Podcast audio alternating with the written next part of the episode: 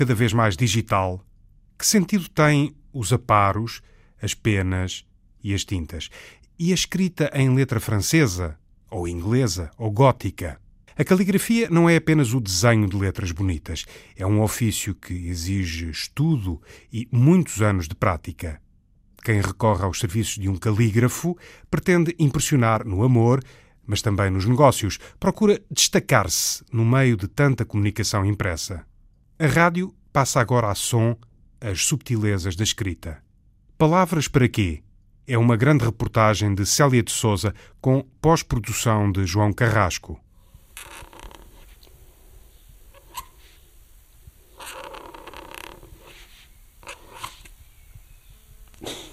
Eu não queria escrever aqui no dedo, mas acontece. Acontece que quem pratica a caligrafia com tintas líquidas, epá, os dedos acabam por ficar assim com esta sujidade que podereis depois sugestivamente transmitir a quem nos estiver a ouvir já, já deve ter percebido que ficam lindos os dedos com estas marcas da tinta. Com toda a calma do mundo, José Brás vai fazendo deslizar a pena de ganso pelo papel. Convém que as letras tenham todos o mesmo, tenham todas o mesmo tamanho.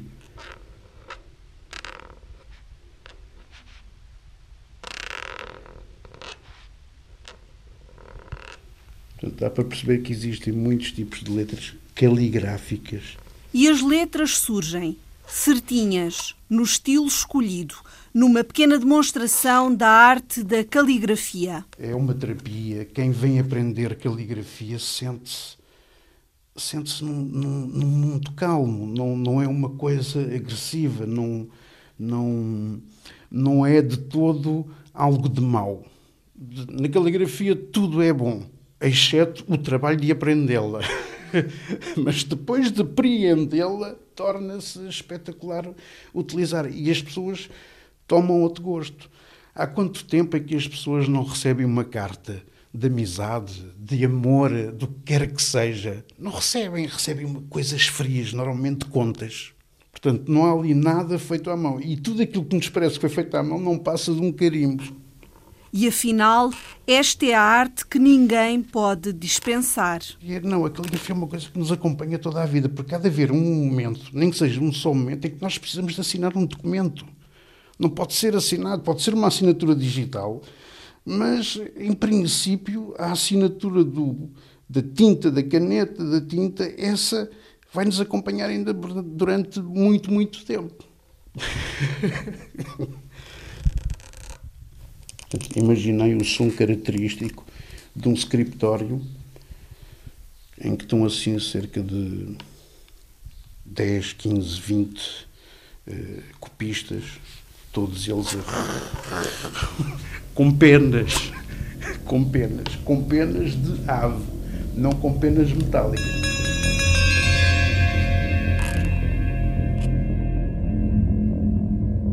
Podemos imaginar, por exemplo, um filme, O Nome da Rosa, baseado no romance com o mesmo nome de Humberto Eco Lá está o scriptorium, na abadia onde se desenrola a ação, a recriar os momentos de produção da Bíblia. A donkey teaching the scriptures to the bishops. The Pope is a fox. The abbot is a monkey. He really had a daring talent for comic images.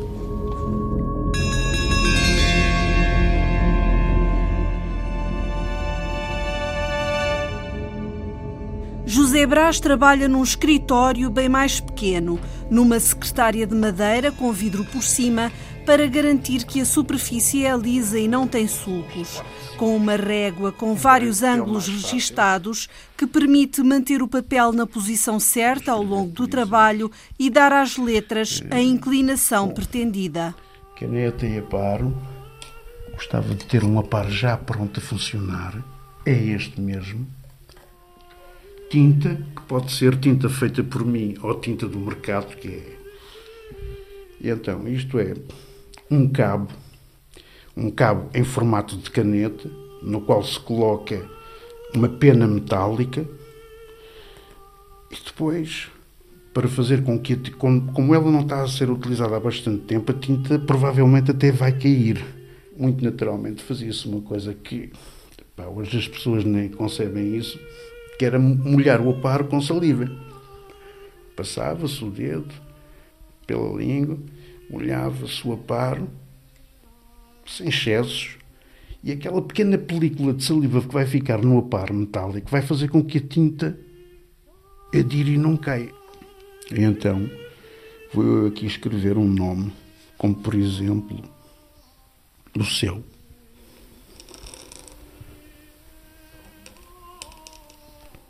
Som característico de uma pena a rasgar a superfície de papel ou de cartolina. Isto fica bonito mesmo assim, rude.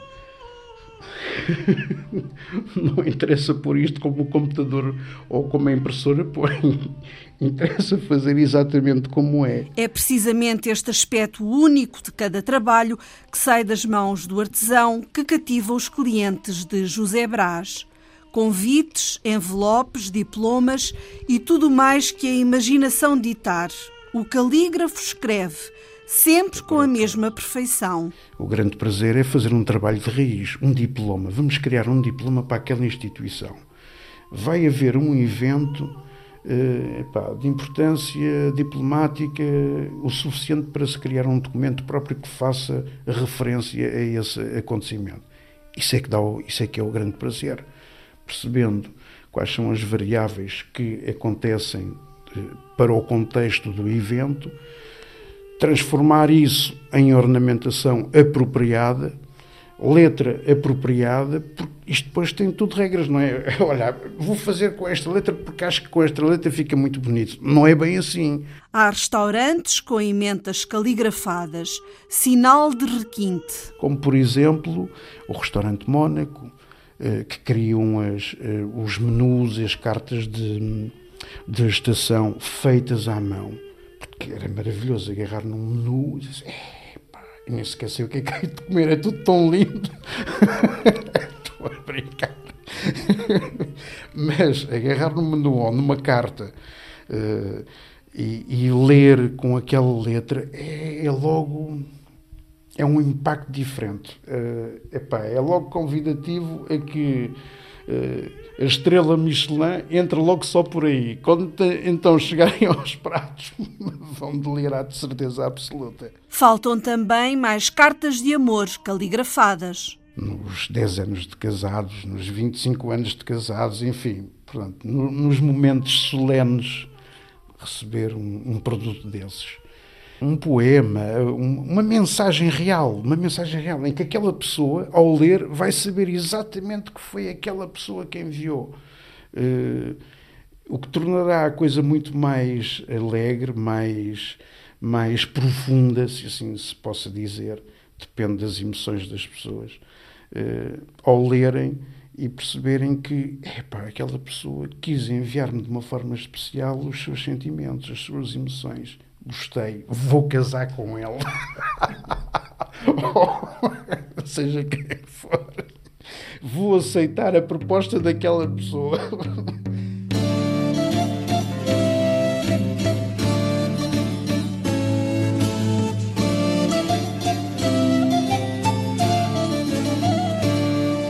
As letras podem ser sedutoras também nos negócios. Os clientes de José Brás, como Filipa Pinto Coelho, encomendam-lhe muitas vezes convites irrecusáveis. São convites claramente irrecusáveis, uh, é sempre uma, um ponto adicional uh, que, que, que, a marca uh, ganha ao, ao, investir nesse serviço. é de facto raro, eh, em Portugal é, é, é bastante raro, é difícil encontrar.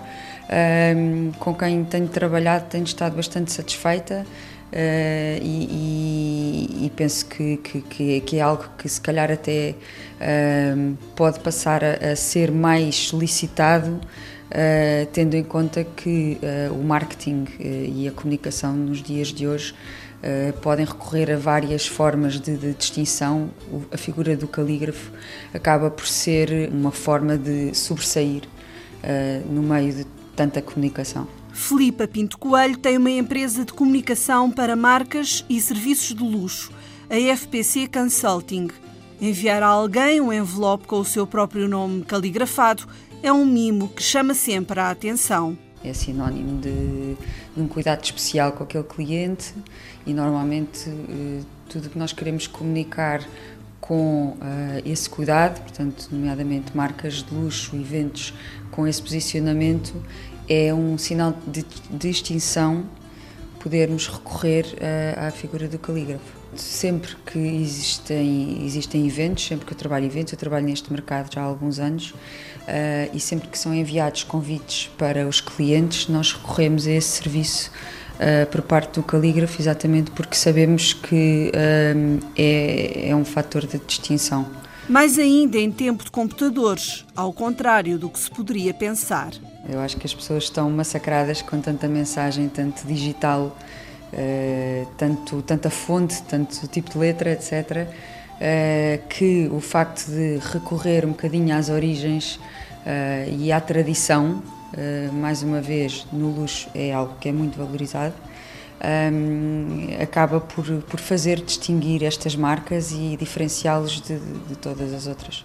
Um investimento que vale a pena fazer, conclui Filipa Pinto Coelho, neste segmento de mercado de luxo em que a exclusividade faz a diferença.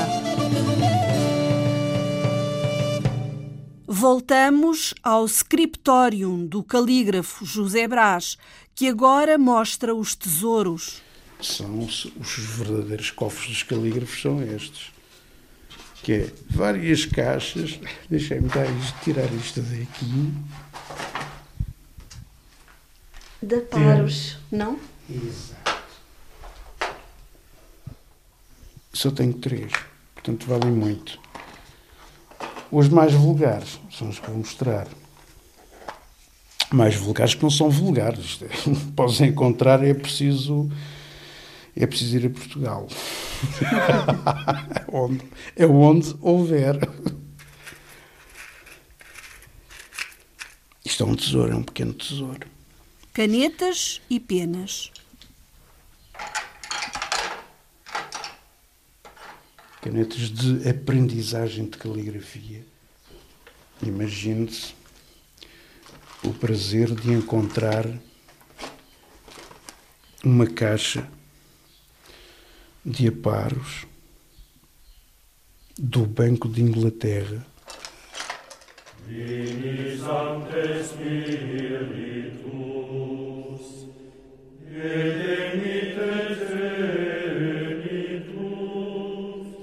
percurso de um calígrafo é longo e nunca está completo. Primeiro, José Brás fez o curso geral de Administração e Comércio, a seguir, o 12º ano, e desde então investiga por sua conta as matérias que lhe interessam: a paleografia, heráldica, genealogia e luminura. O resto é feito todos os dias. A caligrafia é daquelas coisas que nós não podemos deixar de escrever pelo menos uma vez por dia ou por semana no mínimo, porque senão quando vamos a agarrar para voltar a fazer um trabalho, é preciso estar a praticar, porque as mãos ficam mesmo pedra, não perdem aquela leveza de, de, de, de fazer trato com estes materiais que parecem muito, eh, muito simples, parecem fácil, de fácil domínio, mas não são. Nós, quando agarramos num aparo, sabemos que o aparo é uma coisa tão pequenina como estás a ver. A parte que leva tinta mede para aí 2 cm, 20 milímetros. Estes 20 milímetros levam uma quantidade de tinta. Só ao fim de muito tempo de prática é que percebemos que uma quantidade é maior que a outra, que aquela quantidade é ideal para fazer aquele traço, que aquela quantidade de tinta já não é tão boa para fazer este traço, porque vai ficar uma apreensão de procedimentos de como se deve uh, agir perante quantidades tão, tão pequeninas. Com a prática e experiência, é possível ir fazendo correções no trabalho. São acidentes que acontecem, mas os acidentes também, por vezes, obrigam-nos a depois, na reparação do problema, até a tornar a letra mais bonita. Não sei se vou conseguir com que isso aconteça, mas vou fazer para que aconteça.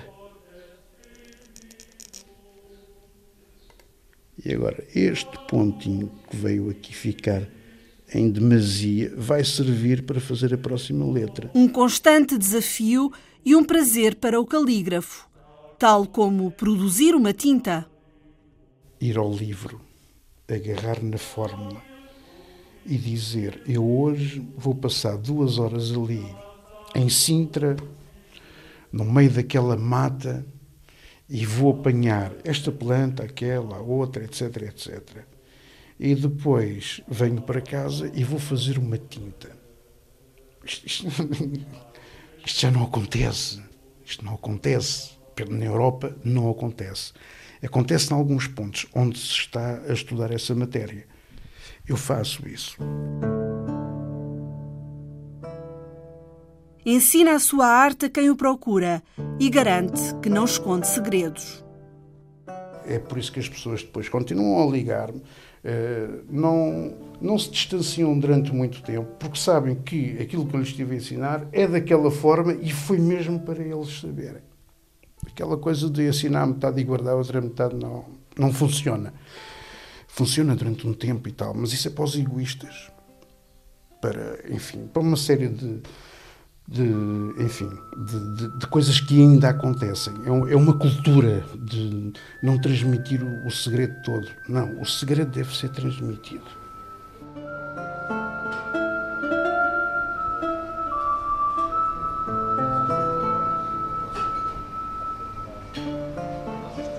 Vítor Pereira é antigo aluno de José Brás, também ele apaixonado pela caligrafia é muito engraçado e muito interessante para crer. Pelo menos para mim, eu, eu, normalmente quando falo disto falo sempre com uma, uma alegria, com, com muita, muito, com, com amor mesmo em relação a estes pormenores. Encara esta aprendizagem como um regresso à infância, como se aprendesse pela segunda vez o significado das letras. Acima de tudo foi o descobrir que estava escrito é porque é, é quase como um retrocesso à nossa vida infantil, quando entramos para a primeira classe, que vemos uma, uma, várias grafias não é? e que não, não conseguimos perceber o que é que está ali, eh, o que é que nos está a ser transmitido, mas que a pouco e pouco vamos descobrindo, vamos percebendo que se juntarmos esta letra com aquela, primeiro perceber a letra, que é fundamental, não é? o que é que está lá escrito, o que é que aquela letra traduz. Depois a junção das várias letras. E isto num registro completamente diferente do que nós temos hoje em dia. Hoje em dia temos vários tipos de letras nos computadores, etc.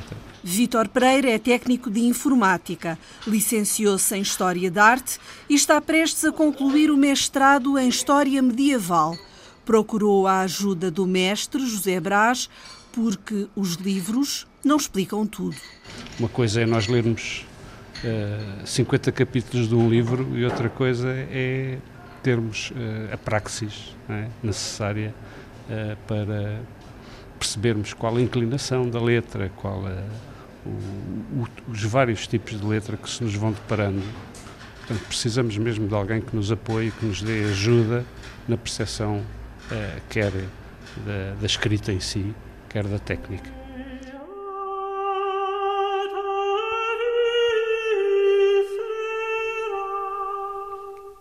José Brás apura a técnica, depois de várias experiências. Um S. Um S bonito, para não vos esquecer dos mais dos S. As letras onde eles mais investiam era o D, para escrever Deus, eh, Domina, eh, Domina, eh, E, para escrever El Rei, etc, etc. Letras bonitas, de José Brás, o calígrafo. Eu quero é que as pessoas tenham a noção de que um trabalho de caligrafia não é um trabalho de uma pessoa que tem uma letra bonita, não se trata disso. A minha letra é feia, mas como calígrafo sou bom.